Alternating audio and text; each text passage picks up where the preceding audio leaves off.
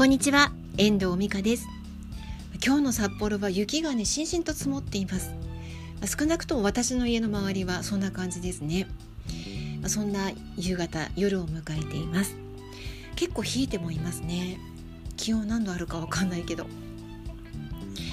今日は私は朝からちょっとなんか何も考えないでも前に歩みを進められるものやることいっぱいあるので何か進められるものと思って、まあ、仕事を何かしたいなと思っていたので今日はあえて文字起こしをしていました今はね Google ドキュメントを使った文字起こしだったりとか Amazon でもなんか文字起こしができるツールも出てるとは聞いてはいるんですけど今日はどうしても自分の耳で聞いて自分のあの手で、まあ、コツコツとま積み上げていくように文字起こしがしたかったんですよ。それも、まあ、昨日ね我が家の一人息子ののんのんが東京に進学しているんですけどあのはうんとお正月休みが終わって戻っていったっていうこともあってなんとなく、まあ、寂しくてね昨日の夜はあなんか寂しいのかあ子供のために自分を使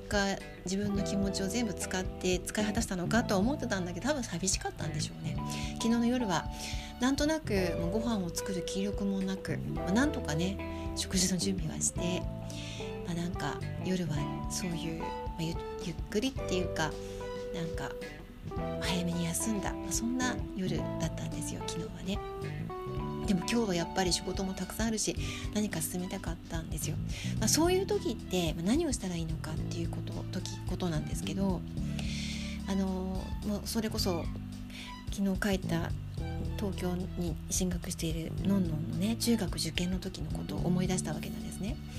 で、まあ、中学受験の勉強って結構大変じゃないですか今も受験生真っ只中だと思うんですけどあのいろんな雑多な中で忙しい中で、まあ、子どもの勉強を見ていくっていうことが私の2年前の課題だったんですけれども、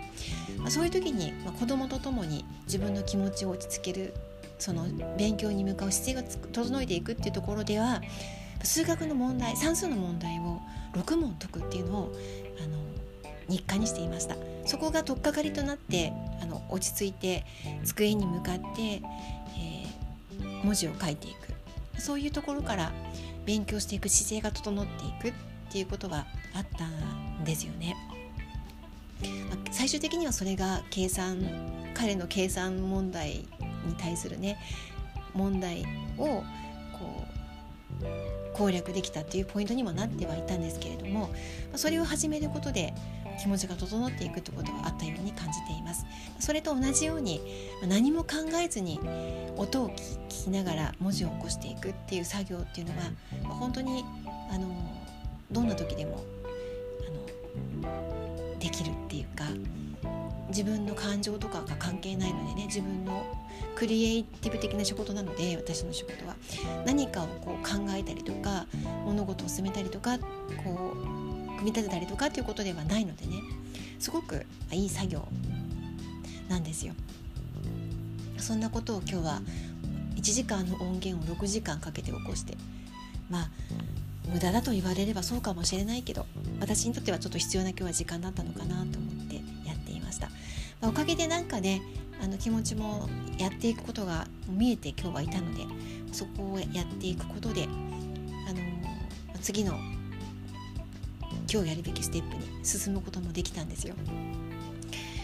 そういうなんか強制ギブス的なものっていうのはあの何か自分の仕事を進めていく上での特にこう私のように文章を書いていたりとか何か物事をこう作り上げていくっていう仕事をしている人だったりとかっていう場合は自分の気持ちを整えていく時間っていうのをあの設けてもいいんじゃないかなっていうふうに思います。いきなりねあの書き始めるっていうことはなかなかできなかったりする時もあるんですよ。自分の気持ちがとてもあの高まっていて文章が降りてくるって時もあるけれどもそうでない時はどうするのかっていう時は、まあ、そういうこうなんか何も考えないでも進めていけるようなことをやっていくのが私の場合には合ってるのかなって思っていました。皆さんはあの自分のねなんかこう落ち着いて仕事が進まない時とかって何かこうそれを超えていくなんかルーティンみたいなっていうのはありますでしょうかね。私はあとは気分転換で場所を変えるっていうのもありますね。普段自宅で仕事をしていたりとかするんですけどあの自分が好きなカフェに行ってそこで仕事をしたりとかあとは友達に会いに行ったりとかっていうこともあります。もうその時は仕事ができなくなっちゃうんですけどね、まあ、そういう、まあ、空気を自分の中に入れ替えるっていうのも一つのこう切り替えのポイントになっていくっていうふうにも考えています。まあ、今日はあの自分の気持ちをちょっと整理したい時整えたい時は何をしていけばいいのかっていう話参考になればと思います。では今日はこの辺りで終わりたいと思います。